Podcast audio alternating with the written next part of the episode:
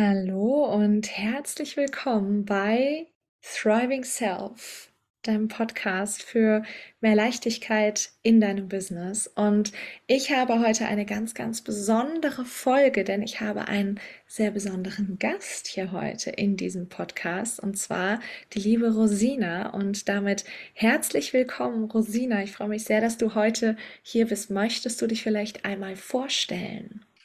Vielen Dank, liebe Lisa, dass ich heute hier sein darf. Wenn du mich sehen könntest, ich bin gleich auch ein bisschen rot bei dieser sehr, sehr schönen und liebevollen Einleitung. Vielen Dank dafür. Ja, ich bin, ähm, ich bin psychologischer Coach und ich, äh, ja, ich arbeite letztendlich mit unserem Innenleben.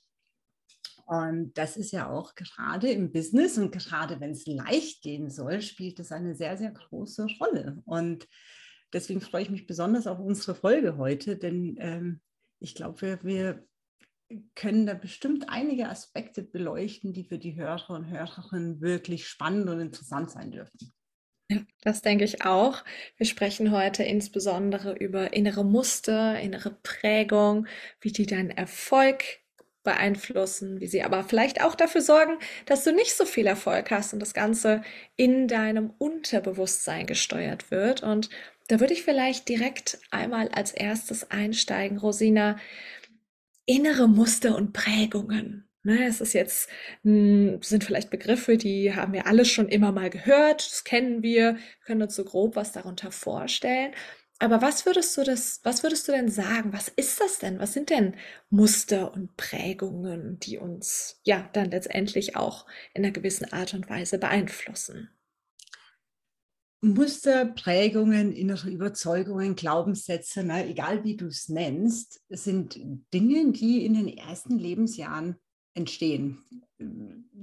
Die, die Forschung sagt bis zu sechs Jahren. Ich tatsächlich glaube, dass es ein bisschen länger geht, dieser Prägungszeitraum. Und es ist ich habe da gestern eine schöne Erklärung äh, gelesen von, von Rüdiger Dahlke, die möchte ich hier gleich äh, mal einbringen. Letztendlich merken wir sehr, sehr früh, wenn wir Kinder sind, was bei unseren Eltern, Großeltern, bei unseren Mitmenschen gut ankommt und was nicht. Und wir fangen an, das zu verinnerlichen. Ne? Also zum Beispiel, okay, wenn ich weine und wütend bin und ähm, auf dem Boden stampfe, dann findet es meine Mutter nicht gut. Dann schimpft die mit mir, dann werde ich vielleicht im schlimmsten Fall bestraft. Und das merke ich mir. Und wenn ich merke, oh, ich bin ganz brav und äh, lieb, dann findet meine Mutter das toll. Also bin ich öfters brav und lieb. Dadurch kann zum Beispiel die Überzeugung ähm, entstehen, ich darf meine Wut nicht ausagieren oder ich darf, also das würde natürlich ein Kind so nicht sagen, aber da kann die Überzeugung entstehen, ich darf meine Wut nicht ausleben. Wenn ich wütend bin, darf ich das den anderen Menschen nicht zeigen. Und das wäre so eine typische Überzeugung oder so eine innere Prägung, die bestehen bleibt, auch wenn ich erwachsen bin und zu der ich vielleicht gar keinen Zugriff mehr habe weil das so sich so innerlich so in mir verfestigt hat, dass das ganz normal ist für mich. Also ich weiß gar nicht mehr, dass diese Überzeugung in mir arbeitet. Mhm. Macht das gerade Sinn? Auf jeden Fall, das macht ganz, ganz viel Sinn. Ich musste auch ganz, ganz stark dran denken. Ich ähm, unterteile ganz gerne in, ich sag mal, so bei ich nenne es jetzt einfach mal negativen Emotionen, zum Beispiel die Wut, die du jetzt gerade äh, genannt hast, auch wenn wir sicher über das Negativ diskutieren könnten. Ja. Mm, das äh, unterteile ich gerne oder ne, hebe ich ganz gerne heraus, insbesondere die Emotion Wut und die Emotion Trauer, weil das ja auch etwas ist, was oft, ja, ich sag mal, gegensätzlich betrachtet wird oder vielleicht auch eine Art von Kompensation ist. Also vielleicht hat ja die eine Person, wenn sie fünf Jahre ist, gelernt, ah, okay, meine Mama, die mag das vielleicht nicht so gerne, wenn ich ähm, wütend bin und schreie und mich auf den Boden werfe und irgendwo gegenhaue oder irgendwas kaputt mache. Vielleicht. Und dann kriege ich nicht, was ich will. Aber vielleicht, wenn ich weine. Ja. Und andersrum natürlich auch. Ähm, das bedeutet, vielleicht mag die eine Mama oder der eine Papa das da nicht so gern, wenn man weint. Ich äh, schaue da auch oft nach gewissen Geschlechterrollen.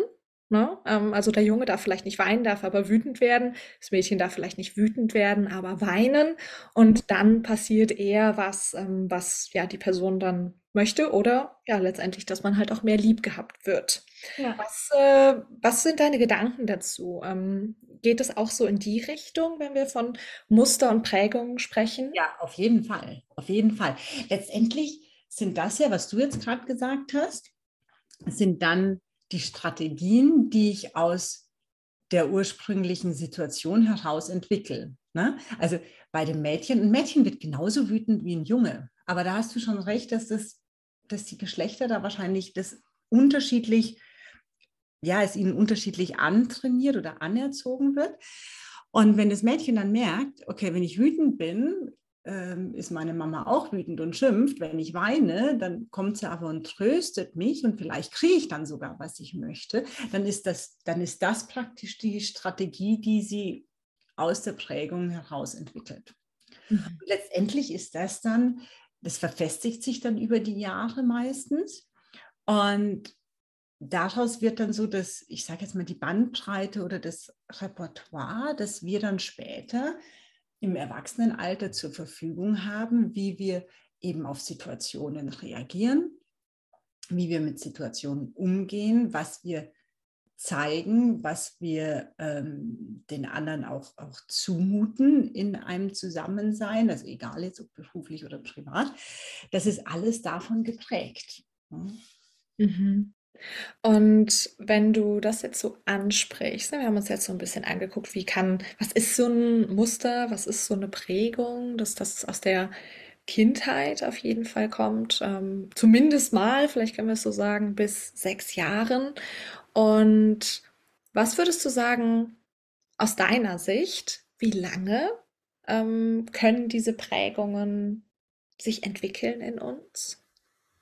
Also im Normalfall ist, werden die Prägungen bis zu sechs, sieben, acht Jahren festgelegt sozusagen. Und danach verändert sich daran nichts mehr. Die werden nur noch mehr bestätigt. Also dann, dann passiert meistens ja wie so eine, wie so eine Kurve. Ich habe diese Prägung und ein anderer, auch oft unbewusster Teil in mir versucht aber diese Prägung das Gegenteil davon zu beweisen. Also zum Beispiel, wenn ich auch, wenn ich das Gefühl habe, nicht gut genug zu sein. Das ist auch was, was sehr, sehr viele Menschen ganz tief in sich ähm, haben. Dann werde ich immer wieder versuchen, mir oder den anderen zu beweisen, dass ich doch gut genug bin. Wenn die Prägung aber da ist und ich praktisch in der Tiefe nicht daran arbeite, werden diese Versuche immer wieder erfolglos sein. Ne? Also ich versuche etwas, also zum Beispiel, ich arbeite besonders hart ne? und ich stecke ganz, ganz viel Energie und Zeit in meinen Job, um mir eigentlich tief in mir zu beweisen, dass ich gut genug bin. Und trotzdem werde ich von meinem Vorgesetzten nicht die Wertschätzung und die Anerkennung bekommen, die ich mir eigentlich erhoffe. Das ist dann wiederum der Beweis, okay, meine Prägung stimmt doch. Ich bin nicht gut genug. Mein Chef schätzt mich nicht wert. Mhm. Das heißt, also bis acht Jahren entwickeln die sich oder ja, zwischen sechs und acht Jahren entwickeln sie sich und danach verfestigen sie sich nur weiter. Also da passieren dann immer wieder Situationen, wie das Beispiel, was ich gerade genannt habe, dann werden die einfach nur noch mehr bestärkt oder mehr bekräftigt. Ne? Da kommt dann jedes Mal noch mal ein Haken dahinter, sagt, ah ja, stimmt wirklich, ich bin tatsächlich nicht gut genug. Ja, ja, es ist äh, interessant, dass du das Beispiel ansprichst. Das ist natürlich, wie du es auch sagst, etwas, was viele, viele Menschen haben, was vermutlich die meisten Menschen haben, würde ich mal sagen. Und es ist auch definitiv was, womit ich mich zumindest in der Vergangenheit sehr, sehr stark identifizieren konnte. Ähm, ich komme aus einem sehr, sehr fordernden Elternhaus, wo viel Druck da war, wo sehr viel Leistungsdruck da war, bei dem viel auch nach Noten geschaut wurde, nach ähm, ordentlich aussehen, nach, ne, also irgendwie nicht so ganz ähm, man selbst sein dürfen, sage ich mal, ja. oder nicht, nicht genügen. Und das ist definitiv auch was, was ich ähm, dann, was sich durch meine Schullaufbahn gezogen hat, auch später im Studium, ich habe ja Jura studiert und ähm, habe vielleicht auch nur Jura studiert, um dieses Gefühl von meinen Eltern zu bekommen, ich bin gut genug und Mhm. ähm, ich verdiene vielleicht auch diese Liebe. Und da letztendlich trotzdem dieses Gefühl natürlich nicht zu kriegen, weil man ja immer wieder diese Beweise für das findet, woran man glaubt. Genau. Jetzt klingt das aber natürlich nach einem ganz schönen Teufelskreis, was du da beschreibst. Also, das ist so und danach finden wir immer nur wieder Bestätigung dafür. Ja. Aber so ganz schlimm ist es ja jetzt doch auch nicht, oder? Also, ja, es klingt vielleicht wirklich nach einem Teufelskreis, ist es nicht, denn die Glaubenssätze und auch diese Prägungen und diese Muster, äh, die können wir ändern. Ja, das ist also das ist nicht in Stein gemeißelt und dann ist es ein Leben lang so. Die können wir ändern. Nur wir müssen es aktiv tun. Also es ändert sich nicht von alleine. Mhm. Es, das kann vielleicht mal Vielleicht kann es tatsächlich mal passieren, dass sich so ein Glaubenssatz alleine verändert. Dann ist es aber nicht eine, also dann ist es nicht die Größenordnung, ich bin nicht gut genug. Sowas wird sich alleine nicht verändern. Da müssen wir dran arbeiten. Ne? Da müssen Mhm. wir aktiv etwas, da müssen wir aktiv gegensteuern. Da gibt es super gute, wirklich auch ganz, ganz, ganz unterschiedliche Methoden, äh, mit denen man das machen kann. Und äh, denn die Glaubenssätze und auch, auch die Überzeugungen, die Prägungen, das ist auch ganz wichtig, ist, zum einen haben die immer ursprünglich einen, äh, eine gute Absicht gehabt. Die sind ja nicht zu uns als Kind gekommen, um uns zu bestrafen oder so, sondern im Endeffekt sind die immer, haben sich die Überzeugungen gebildet, um uns zu schützen, letztendlich, um uns ähm, mehr Wut, mehr Traurigkeit, mehr Enttäuschung zu ersparen. Und durch das, dass da eine gute Absicht dahinter steckt, kann man das schon auch so verändern, dass es, dass es mich stärkt und dass es mir hilft. Es gibt ja auch Überzeugungen, die mir in meinem Leben wirklich sehr, sehr dienlich sind und ohne die ich vielleicht viele Dinge gar nicht schaffen würde. Und so kann man auch diese negativen oder vermeintlich negativen Überzeugungen oder die Überzeugungen, die mich jetzt blockieren, kann ich auch in etwas verändern, was mich stärkt und mir hilft. Mhm. Und wie sieht denn sowas konkret aus? Du hast gerade gesagt, ja, es gibt verschiedene Methoden, wie man daran arbeiten kann. Vielleicht kann man diese Glaubenssätze sogar so bearbeiten, dass einen das stärkt, dass einem das hilft, dass einen das vielleicht auch unterstützt, der Mensch zu werden, der man gerne sein möchte. Ähm, bei mir ist es immer ganz viel, die eigene Wahrheit zu leben, Mhm. vielleicht die Dinge zu erreichen, die Ziele Ja. zu erreichen, die man gerne möchte. Wie kann denn sowas konkret aussehen? Also ich komme aus der therapeutischen Ecke und ich arbeite da sehr viel mit therapeutischen Methoden. Ich arbeite viel mit äh, Gestalttherapie. Gestalttherapie ist eine Therapieform, die äh, Gefühle, Emotionen eine Gestalt annehmen lässt. Also es hat nichts mit Malen oder kreativer Tätigkeit zu tun, sondern wenn ich jetzt eben zum Beispiel diese Überzeugung habe, ich bin nicht gut genug, dann nehme ich das ja irgendwo im Körper wahr. Ne? Entweder ist es, entweder ist es ein Druck auf dem Brustkorb oder es fühlt sich an wie so ein Kloß im Hals oder, oder na, wie so ein Stein im Magen. Also das irgendwo fühle ich das. Und das kann man mit, mit gestalttherapeutischen Interventionen zum Beispiel, ähm, kann man dieses Gefühl nehmen und, und auf den Stuhl setzen und damit in Dialog treten. Hört sich jetzt vielleicht irgendwie ein bisschen komisch an, aber das ist eine sehr, sehr effektive Methode. Zum Beispiel. Ähm, wie gesagt, mein Repertoire ist alles, äh, ist, ist, ich komme aus der humanistischen Psychotherapie, also da gibt es einiges Unterschiedliches, das, das nehme ich, aber durchaus gibt es da auch äh, meditative oder spirituelle ähm, Methoden, mit denen man daran arbeiten kann. Da ist einfach wichtig, dass man, dass man für sich das findet, wo man selbst einfach einen guten Zugang zu hat. Mhm. Ja, das ist das, was ich auch immer wieder feststelle. Ähm, es gibt Menschen, die funktionieren auf der einen Ebene sehr, sehr gut, zum Beispiel manchmal auch auf der logischen Ebene. Ne? Die müssen alles erst verstehen, was zum Beispiel im Hintergrund passiert. Manche Menschen müssen da mehr ins Fühlen reinkommen, manche funktionieren eher mit einer ja, was ich zum Beispiel viel merke mit einer musikalischen Unterstützung, ne, dass da gewisse Emotionen vielleicht auch hochgeholt werden, Mhm. andere mit einer wirklich künstlerischen, andere wieder mit einer Gesprächs, ich sag's jetzt mal, Therapie, bei dem genau. das, was jetzt bei dir der Fall ist. Und immer, immer wieder, das sage ich auch in diesem Podcast immer wieder, es kommt auf eure Wahrheit an. Es kommt darauf an, was für euch der richtige Weg ist. Und es gibt Genau. nicht den einen richtigen Weg. Nein, Deswegen schön, das dass du das auch nochmal rausgestellt hast. gibt es nicht. Und das, was für den einen super funktioniert, ich meine, ich, ich sehe das ja auch in meiner Arbeit. Ne? Ich, ich, ich mache mit dem einen Klienten ähm, oder mit der einen Klientin eine Intervention und das funktioniert super. Und die nächste kann gar nichts mit anfangen. Und das ist okay. Ja, das ist total in Ordnung.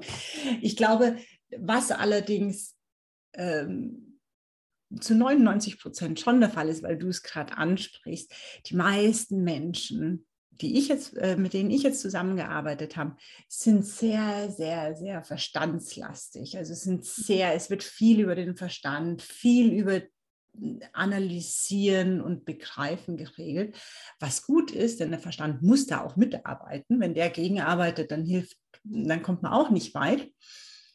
Nur wichtig ist unterm Strich, dass wir beginnen, das zu fühlen. Gerade mit diesem Beispiel, ich bin nicht gut genug. Die meisten Menschen, die diese Überzeugung haben, wissen vom Verstand her, dass es eigentlich nicht stimmt. Die wissen eigentlich, ja, nee, natürlich bin ich okay, so wie ich bin. Aber es fühlt sich anders an. Und das ist die Kunst. Da, ich sage jetzt mal wirklich eine, eine, ja, eine Kommunikation, ne? das Verstand und Gefühl und Herz, dass das, dass das einfach zusammenpasst, dass das dieselbe Überzeugung hat, dass das in dieselbe Richtung geht. Und das mhm. ist letztendlich das, was ich, das, was ich versuche ne? in meiner Arbeit. Ja. Wenn du jetzt hier einmal den Verstand der HörerInnen mitnehmen würdest, also sagst, naja, der Verstand ist ganz, ganz wichtig. Ich unterschreibe das sehr, ne, den Verstand auch mitzunehmen. Und gleichzeitig fühlen sie es aber nicht. Wie schaffen sie es denn, das zu fühlen? Ne? Also wenn wir jetzt zum Beispiel so eine gestalterische Methode haben, ähm, gibt es dann da irgendwann so ein, so ein Klickmoment? Passiert das über Zeit? Ähm, können die das beschreiben? Kannst du da einfach so mal so ein bisschen mit reinnehmen, wie sowas aussieht? Also auch das ist, ist unterschiedlich. Es gibt manche, die haben wirklich so ein großes Aha- und Wow-Erlebnis. Und danach verändert sich ganz viel. Ähm, und bei anderen ist es eher so ein schleichender Prozess. Das kann man leider auch vorher nicht sagen, weil ich nicht weiß, also bei mir persönlich in, in, in, in meiner Entwicklung war es eher ein schleichender Prozess, dass ich irgendwann gemerkt habe, oh Mensch, äh, jetzt merke ich gerade, seit, seit Monaten habe ich das eigentlich so gar nicht mehr gefühlt. Hm. Mhm. Aber das kann man leider vorher nicht, das kann man leider vorher nicht, nicht sagen. Ne? Ich weiß nicht vorher, wie, wie der Prozess laufen wird. Ähm, was, was, was ich versuche, um das vielleicht noch ein bisschen, ähm, ein bisschen anschaulicher zu, zu gestalten. Ich, letztendlich vergleiche ich es oft mit, mit ähm, einer Bühne und wir haben ein Bühnenstück und auf dieser Bühne sind ganz viele unterschiedliche Schauspieler. Und der eine ist der, ja, wenn wir jetzt so ein normales Drama nehmen, ist der eine der Gute und der andere der Bösewicht. Und äh, die eine ist die Liebe und die andere ist die Intrigantin.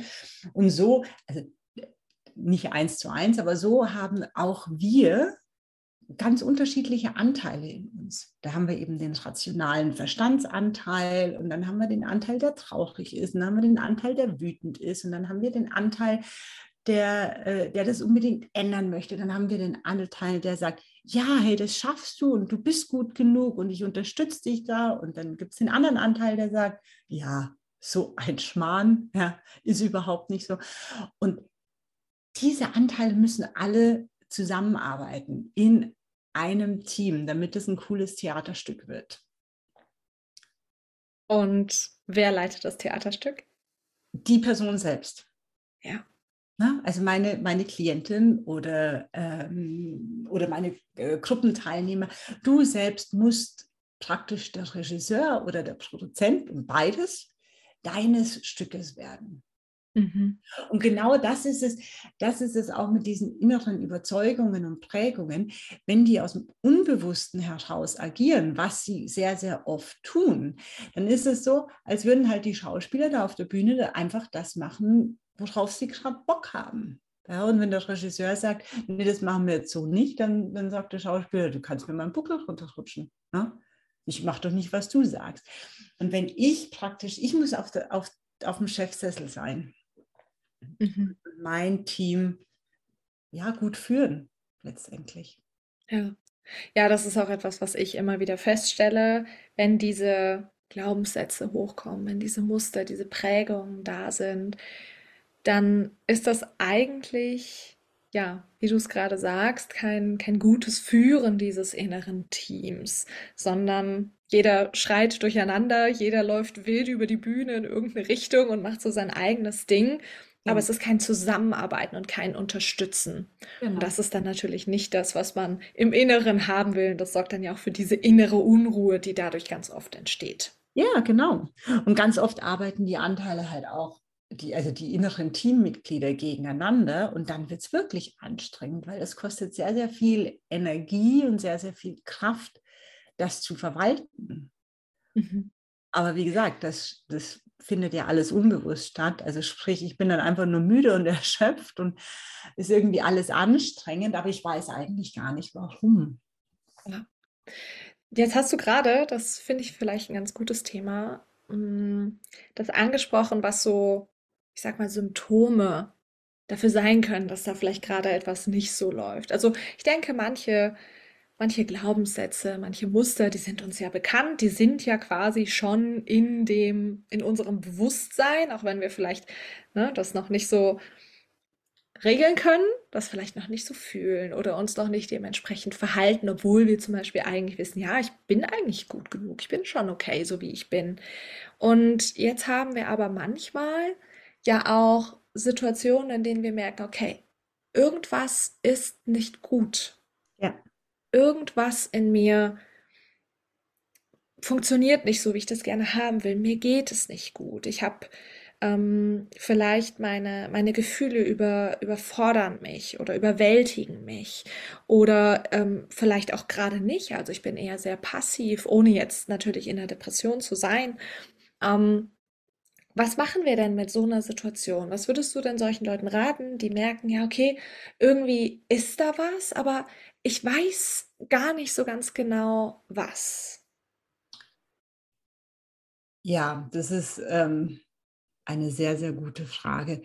Tatsächlich, also mein ganz ehrlicher Rat ist, am besten geh zu jemandem und hol dir Hilfe, weil mit den, mit den Überzeugungen, mit den Prägungen, also ich mache das auch so, wenn ich merke, dass ein neuer Glaubenssatz hochkommt, weil das ist ja das Schöne an der ganzen Sache, die hören ja irgendwie nie auf. Ich habe auch, hab auch die Hoffnung aufgegeben, dass man irgendwann mal durch ist. Ich, ich, ich habe einfach das Gefühl, es geht so nach Schichten. Dann ist die eine Schicht abgearbeitet. Dann äh, schreien die nächsten, sagen, juhu, jetzt ist Platz für uns. Ich mache es selbst, ich, die seit elf Jahren damit arbeite, ich mache es nicht, also ich arbeite nicht mit mir selbst, sondern wenn ich merke, da passiert was, rufe ich eine Kollegin an, sage, ich brauche mal eine Stunde oder zwei. Ne? Ähm, wenn, wenn ich wirklich merke, hey, da ist irgendwas und ich komme da selbst nicht ran, dann würde ich mir wirklich jemanden suchen, der, der, ähm, der, mit, der mich da unterstützen kann, der mir da helfen kann. Wenn du selber schon, schon fortgeschrittener bist, also dich schon viel mit der Thematik auseinandergesetzt hast und das gut zuordnen kannst. Ne? Also wenn du jetzt merkst, oh, das fühlt sich irgendwie nicht, nicht, nicht gut an, aber ich weiß, es ist gerade momentan die und die Situation und das löst es wahrscheinlich gerade aus, äh, dann ist tatsächlich so unangenehm das teilweise sein mag, meine Empfehlung, das Gefühl einfach da sein zu lassen, es anzuerkennen und nicht versuchen, es weghaben zu wollen. Wirklich zu sagen, okay, ich, ich, ich nehme das gerade wahr, ich spüre dich gerade, ähm, also gerne auch mit dem Gefühl sprechen und ähm, vielleicht auch versuchen herauszufinden, was genau dieses Gefühl mir mitteilen möchte. Aber wie gesagt, das ist dann schon für Fortgeschrittene. Mhm. Und es einfach, einfach wahrnehmen und da sein lassen. Denn solche Gefühle, und das ist ganz, ganz wichtig, die vergehen.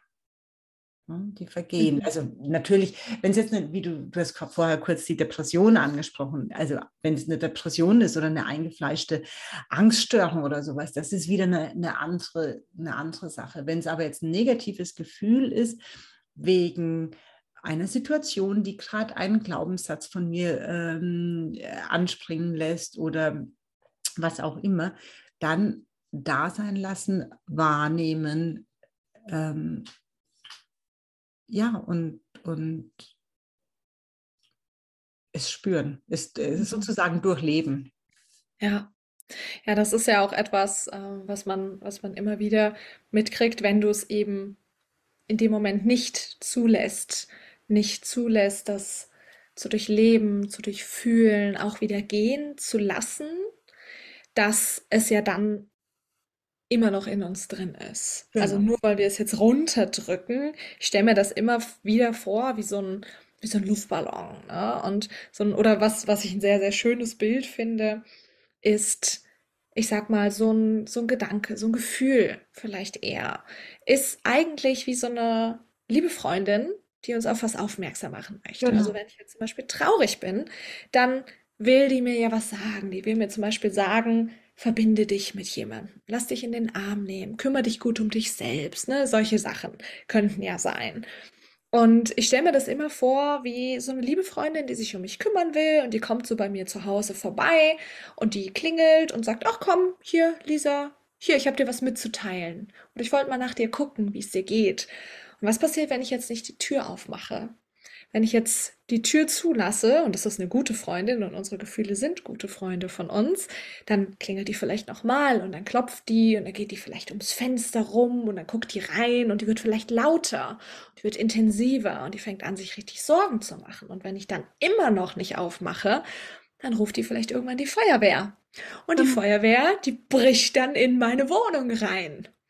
Und das sind ja dann diese diese intensiven Gefühlsausbrüche, die wir auch haben, wenn wir dann ja in, in, in was reingehen, was wir vielleicht auch so gar nicht mehr wollen. Mhm. Und dass es wirklich platzt, dass irgendwer durch eine Tür bricht, durch, dass ein Luftballon platzt, weil der zu voll ist. Und dass es eigentlich immer wieder ge darum geht, dass das wahrzunehmen, wie du sagst, das zu fühlen, das zu durchleben und dann im Idealfall natürlich, ähm, wenn man da das da gerade nicht alleine rankommt, sich Hilfe holen, sich Hilfe suchen, immer wieder zu Menschen gehen, weil man weiß, da ist man auch gehalten.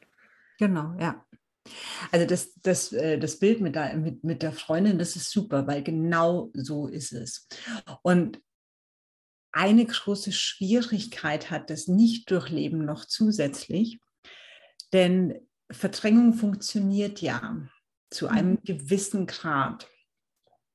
Das heißt, ähm, wenn ich jetzt etwas äh, spüre, das ich nicht wahrnehmen möchte und ich verdränge das, dann kann es gut sein, dass dieser Feuerwehreinsatz, den du da gerade so mhm. äh, sehr, sehr bildlich beschrieben hast, dass der erst in zehn Jahren passiert.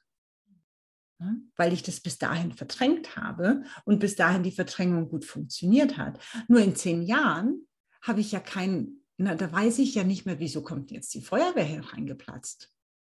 Mhm. In dem Moment, in dem ich mich schlecht fühle, habe ich ja wenigstens das Gefühl dazu. Ne? Da weiß ich, okay, ich fühle mich jetzt gerade nicht gut. Vielleicht habe ich ja auch einen, einen, offensichtlichen Grund, keine Ahnung, mein Partner hat sich getrennt, ich habe einen Job verloren, was auch immer.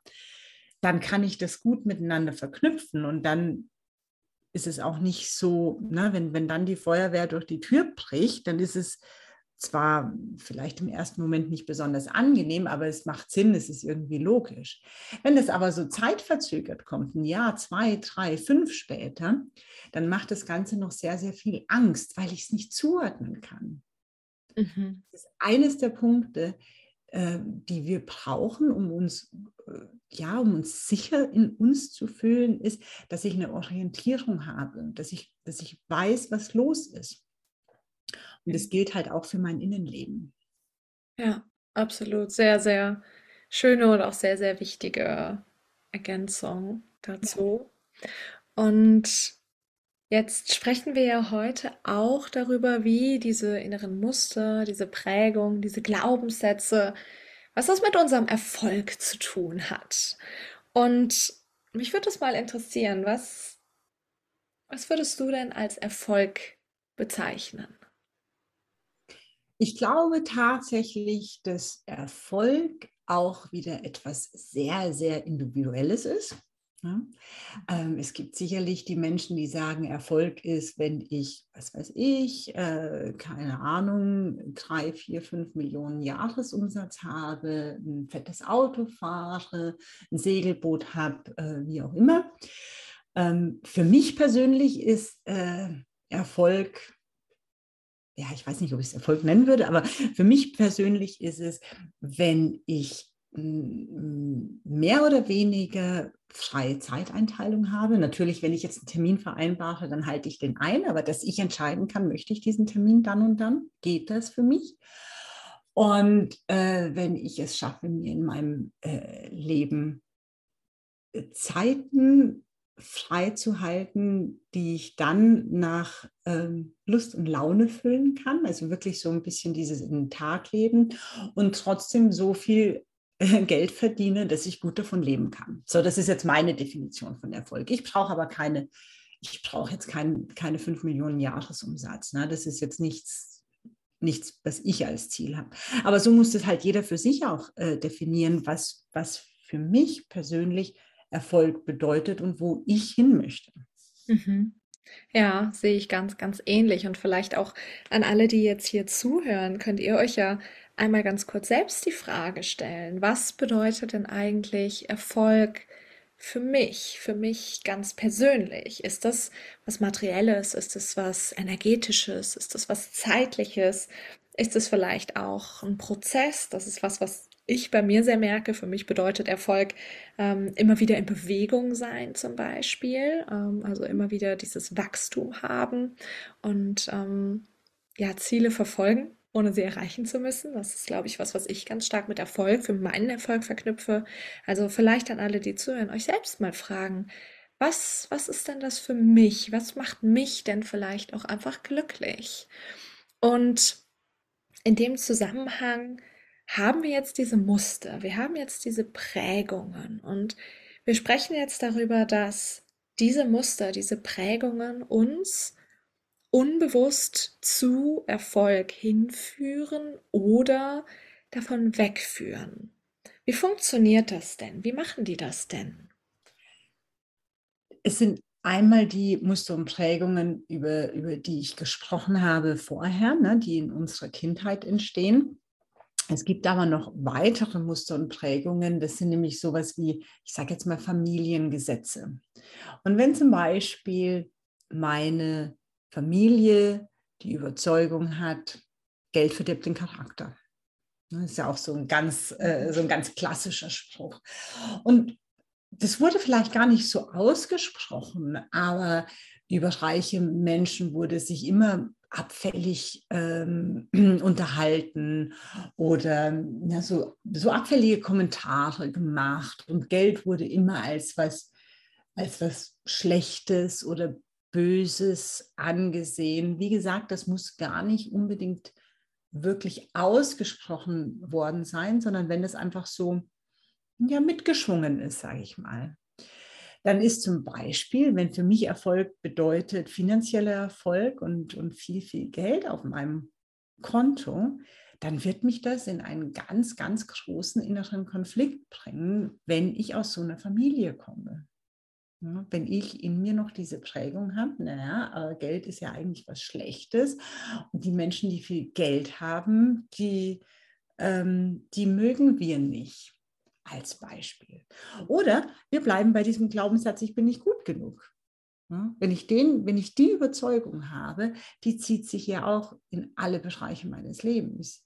Wenn ich die Überzeugung habe und mich dann zum Beispiel selbstständig mache und als Selbstständige, also mir ging es zumindest so, Ähm, ich habe viele Dinge versucht am Anfang meiner Selbstständigkeit, die nicht funktioniert haben. Wenn ich das dann aber immer darauf münze, naja, das liegt aber nur daran, weil ich nicht gut genug bin oder das kann ja dann Abstufungen haben. Ne? Das kann ja dann auch sein, ähm, mein Angebot ist nicht gut genug. Oder dieses, was man auch momentan wieder viel liest, dieses sogenannte äh, Imposter-Syndrom, dieses Hochstapler-Syndrom, dass ich eigentlich das Gefühl habe, ich kann gar nichts, ich kann den anderen Menschen gar nichts ähm, geben oder ne, mein Angebot ist gar nicht wertvoll. Das sind natürlich alles Dinge, die mich in meiner Arbeit unfassbar beeinflussen, hemmen und immer wieder dafür sorgen, dass ich zweifle. Das ist, glaube ich, übrigens auch noch ähm, ein Punkt, woran ich Überzeugungen und Prägungen auch ganz besonders gut erkennen kann, ist Selbstzweifel. Hm. Ja. Wenn ich ständig mir Gedanken drüber mache, zum Beispiel irgendeine Situation ist und ich denke als erstes automatisch, was habe ich falsch gemacht? Hm, da könnte man mhm. dann schon weiter auf die Suche gehen und sagen, okay, was für eine Überzeugung steckt denn da dahinter? Mhm.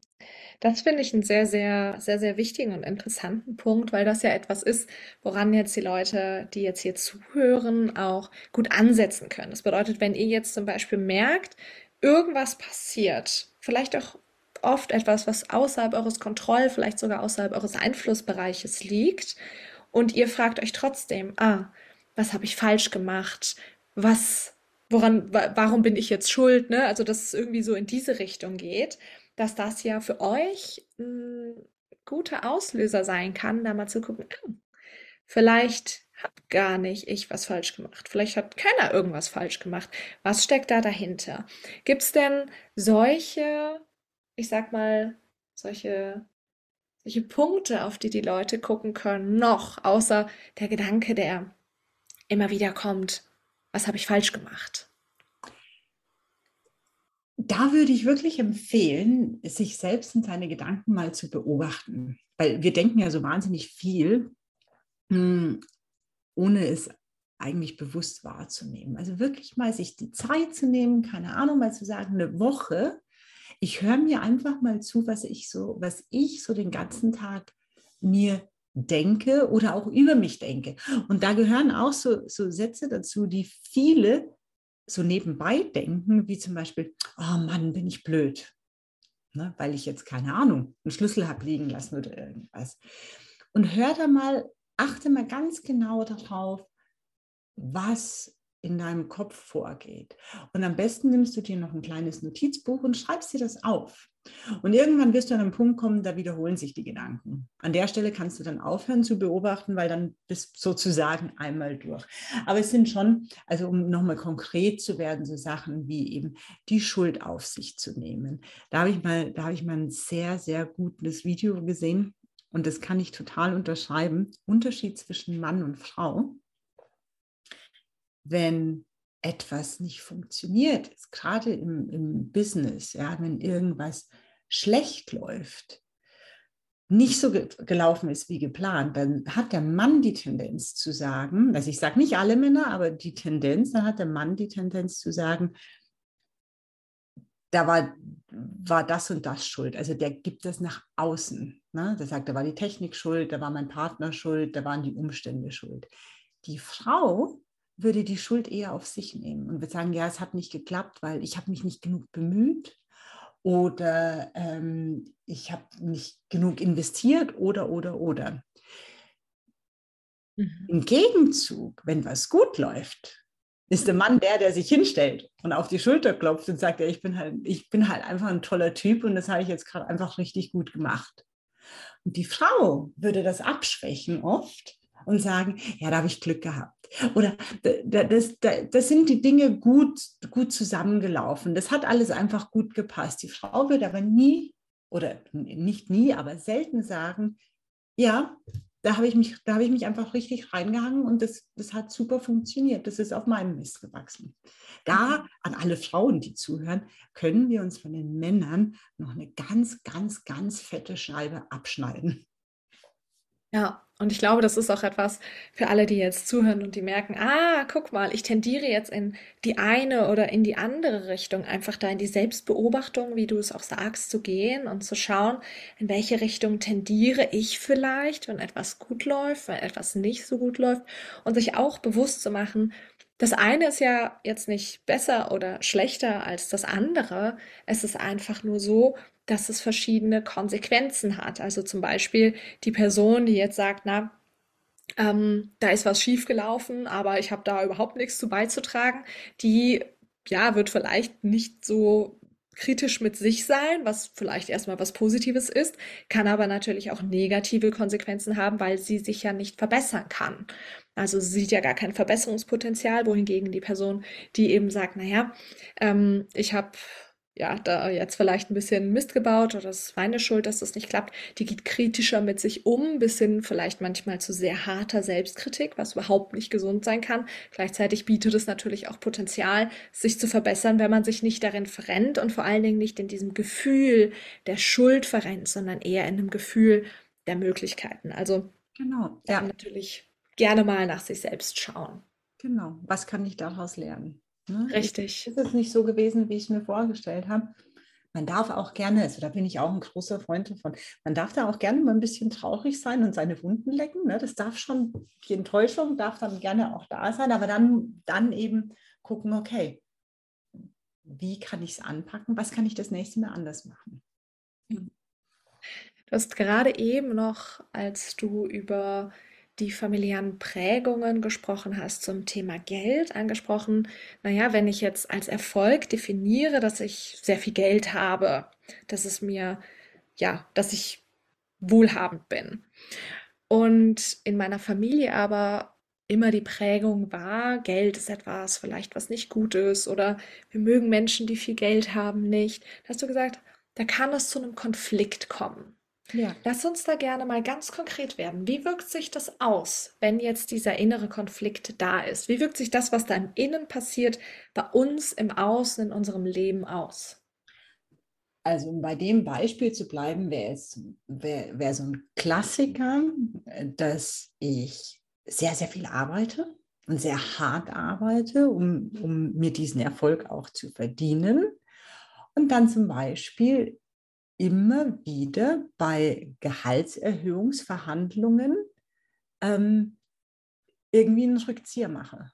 Wenn ich merke, mein Chef will, ist jetzt nicht bereit, mir sofort 1000 Euro mehr zu zahlen, zu sagen, ja, okay, gut, dann ähm, halt dann beim nächsten Mal vielleicht. Ne? Mhm. Zu kämpfen. Ne? Mhm. Das wäre so ein Klassiker. Oder bei selbstständigen Menschen, ähm, äh, dass, ich, äh, dass ich Schwierigkeiten habe mit der Preisgestaltung, ne? dass ich mir schwer tue, ähm, meine Preise zu erhöhen. Mhm. Und, und da auch mit so einem ja, mit so einer unguten Energie rangehe. Und ich bin ja überzeugt davon, dass die Energie, mit der Angebote jetzt zum Beispiel auch äh, online verkauft werden, dass man das spürt. Ich Ja. finde find auch so bei, bei, was weiß ich, bei Instagram oder Facebook-Posts, du spürst, mit welcher Energie dieser Post gemacht wurde, ob das, ob das authentisch ist oder ob da vielleicht doch irgendwas ähm, ja, keine Ahnung, was Trauriges, was Sehnsüchtiges mitschwingt. Und so ist es in dem Bereich auch. So, wenn ich jetzt dann zum Beispiel sage, okay, ich biete da jetzt irgendwas an und verlange da wirklich viel Geld dafür und eigentlich bin ich auch überzeugt davon, dass es das wert ist. Aber irgendwie gibt es auch einen Teil in mir, der sagt, oh, so viel kannst du jetzt nicht verlangen, das geht ja irgendwie nicht. Dann ist das die Energie, die mit dem Angebot mitschwingt. Ja, und dann wird sich ziemlich sicher nicht gut verkaufen. Ja, ganz, ganz, Angebot aber gar nichts zu tun hat. Entschuldige. ja. Ähm, das ist ein ganz, ganz, ganz wichtiger Punkt, den du da ansprichst, gerade beim Thema Pricing, Preisgestaltung. Beim Thema Verkaufen würde ich sagen, sogar generell. Und Verkaufen ist ja nicht nur, ich gebe ein Angebot raus und verkaufe dieses Angebot, sondern gerade wenn wir jetzt in Social Media drin sind, dann verkauft man ja in der Regel, jetzt nicht auf eine unethische Art und Weise, sich selbst so ein bisschen, ne? Also Ja. man vermarkt, man vermarkt, vermarktet, so rum, vermarktet sich selbst Und wenn man dann aber jetzt eben zum Beispiel den Glaubenssatz hat, ah, ich darf nicht sichtbar sein oder ich bin nicht gut genug oder was habe ich denn schon zu sagen?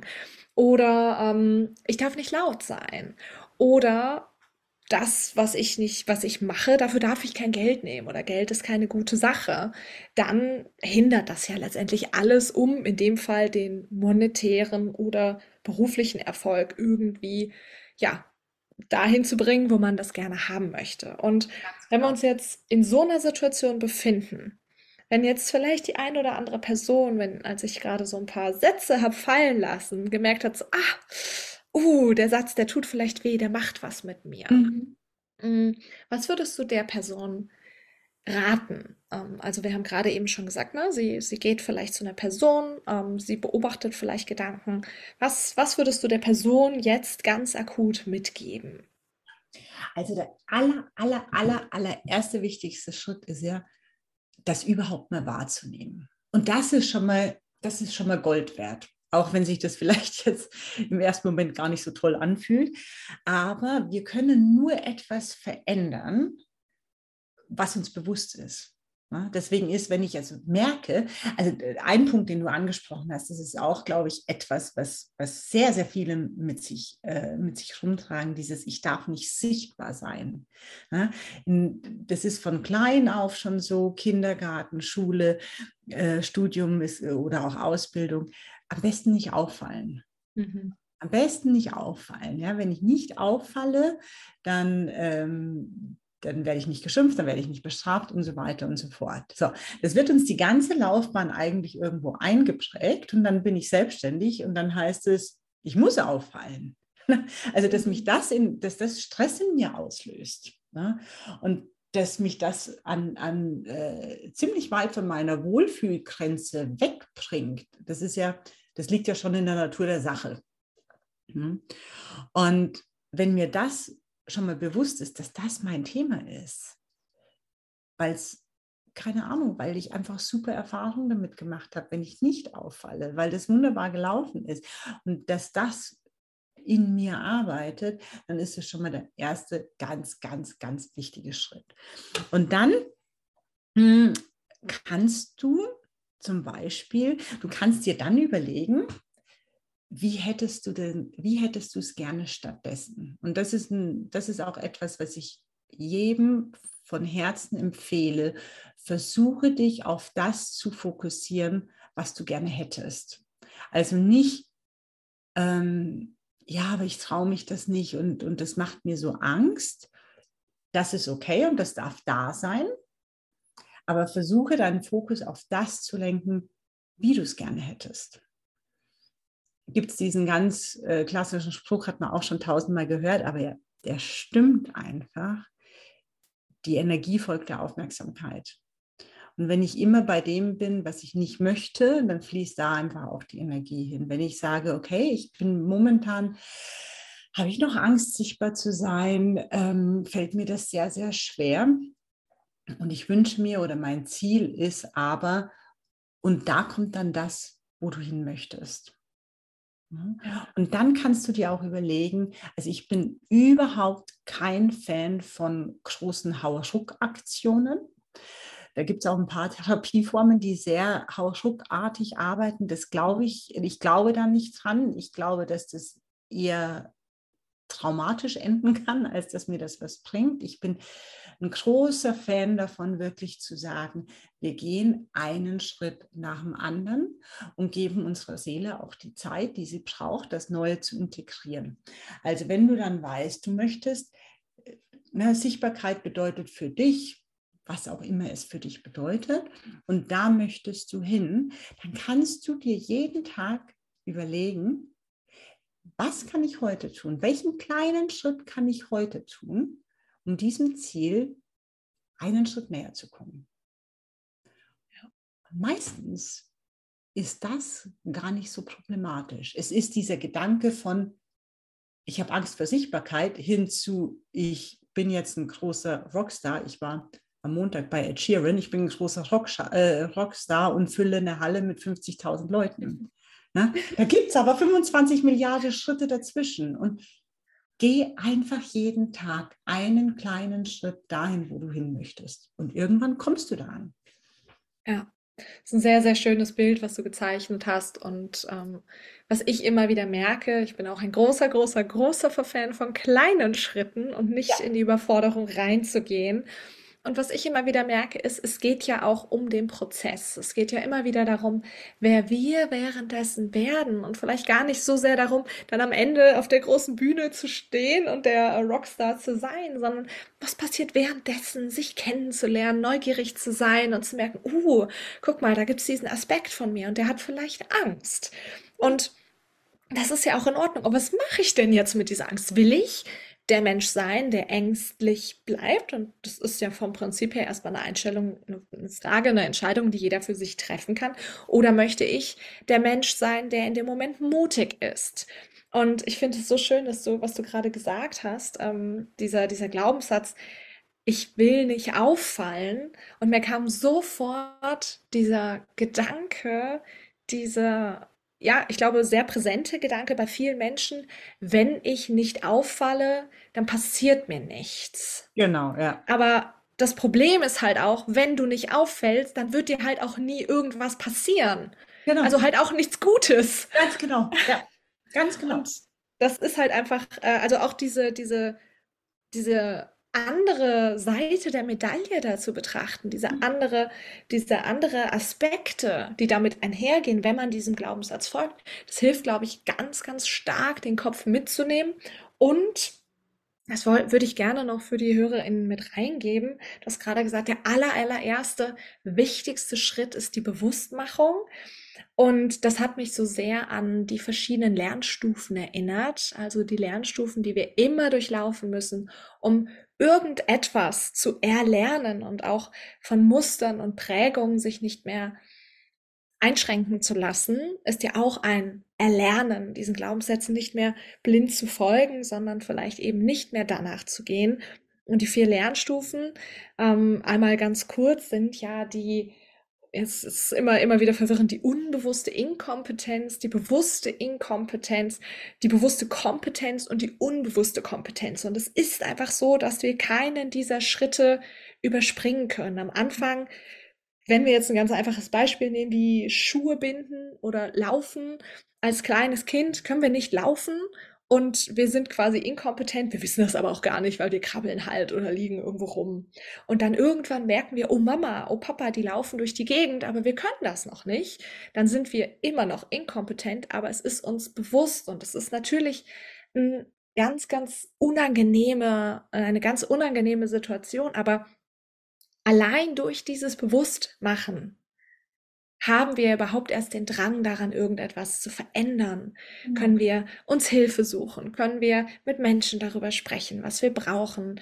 Und dann kommt eben irgendwann vielleicht so die ersten Schritte, die man geht. Und das ist dann schon eine gewisse Art von Kompetenz, aber wir müssen uns ganz, ganz stark konzentrieren. Und es ist halt noch eine sehr bewusste Kompetenz, bis wir halt heute, wie wir erwachsen sind, oder die meisten von uns wahrscheinlich einfach spazieren gehen und nicht mehr darüber nachdenken, wo muss ich mich vielleicht festhalten, wie setze ich jetzt diesen linken kleinen C auf, sondern es ist einfach unbewusst in uns übergegangen und wir können es trotzdem. Aber der erste Schritt ist immer die Bewusstmachung. Deswegen finde ich es schön, dass du es gerade eben nochmal so rausgestellt hast. Ja, genau. Ähm, nee, diese, diese vier Lernschritte, ich hatte jetzt gerade noch so einen Impuls. Ähm, die unbewusste Kompetenz, die sollten wir uns auch bewusst machen. Mhm. Unbedingt. Ja? Weil das nochmal ein ganz stärkendes Element ist. Und da kann man ja wirklich, keine Ahnung, Freunde fragen oder vielleicht auch Leute, mit denen man gearbeitet hat. Hey, was schätzt du denn eigentlich an mir? Weil das ist nämlich auch ganz, ganz wertvoll. Mhm. Kann- Das ist ein sehr schöner Impuls.